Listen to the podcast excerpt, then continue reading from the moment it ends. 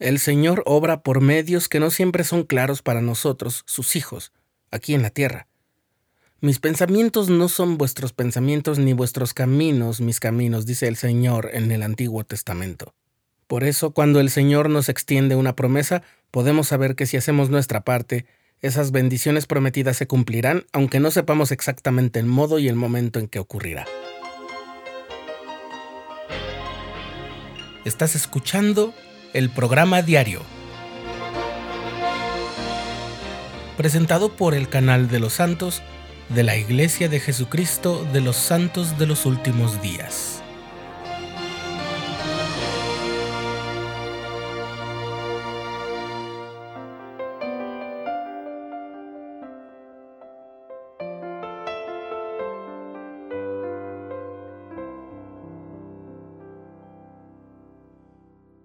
En julio de 1836, José Smith junto a Sidney Rigdon, Oliver Cowdery y Hiram Smith viajaron a Salem, Massachusetts.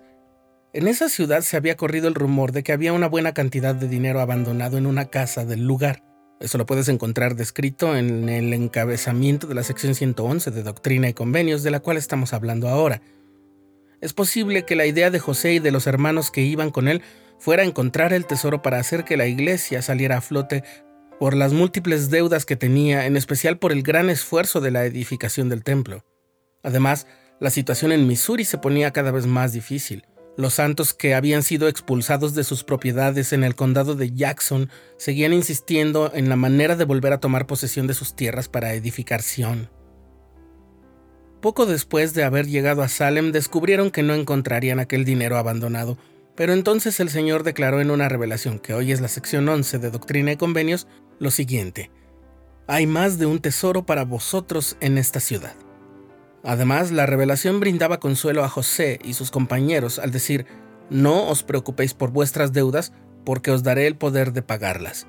No os inquietéis tocante a Sión, porque obraré misericordiosamente con ella. Siguiendo lo indicado en la revelación, José y sus tres compañeros pasaron varias semanas en Salem, predicando y visitando lugares históricos, pero cuando tuvieron que volver a Kirtland, la promesa recibida no se había cumplido totalmente. Cinco años después de aquel viaje, hubo una conferencia de la iglesia en Filadelfia. Era 1841. Hiram Smith y William Law, de la primera presidencia, instruyeron a los elders Erastus Snow y Benjamin Winchester a predicar el Evangelio en Salem y congregar a los santos de ahí. Erastus Snow tenía dudas sobre el éxito que podrían tener en Salem porque en Pensilvania sí había dado muchos frutos la predicación desde el año anterior. Para ese momento el grueso de los santos estaban ya en Nauvoo, en las fronteras occidentales de lo que entonces era el país, y él tenía asuntos importantes que atender allá, pero el espíritu le susurró continuamente que se dirigiera a Salem.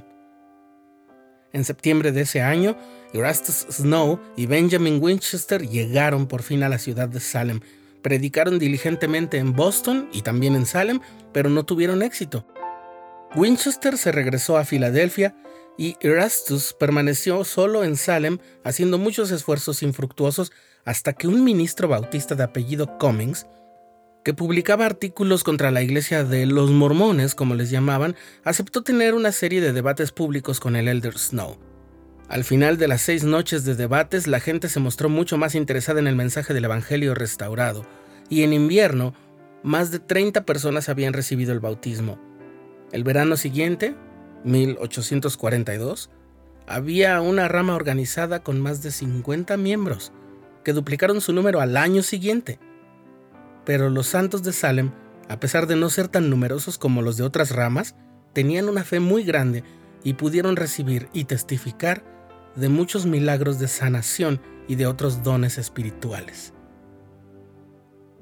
En un informe que envió a Hiram Smith y William Law, Erastus Snow dijo, Si no hubiera sabido que Jesús tenía tantas ovejas en esta ciudad, creo que me habría desanimado y no habría permanecido aquí para cosechar lo que se sembró porque este es el único lugar en el que he predicado durante tanto tiempo sin bautizar. El Señor había dicho que en la ciudad había más de un tesoro para ayudar a edificar el reino, Es posible que esa promesa aún esté por cumplirse a cabalidad, pero las personas que se unieron a la iglesia por la obra misional de Erastus Snow ayudaron de manera muy sustancial a la causa de Sion. Salem y Boston fueron ramas muy activas de la iglesia. Muchos de todos esos conversos se mudaron a Nauvoo en otoño de 1843 y luego viajaron al Valle del Lago Salado, donde también hicieron grandes contribuciones para la iglesia y sus miembros.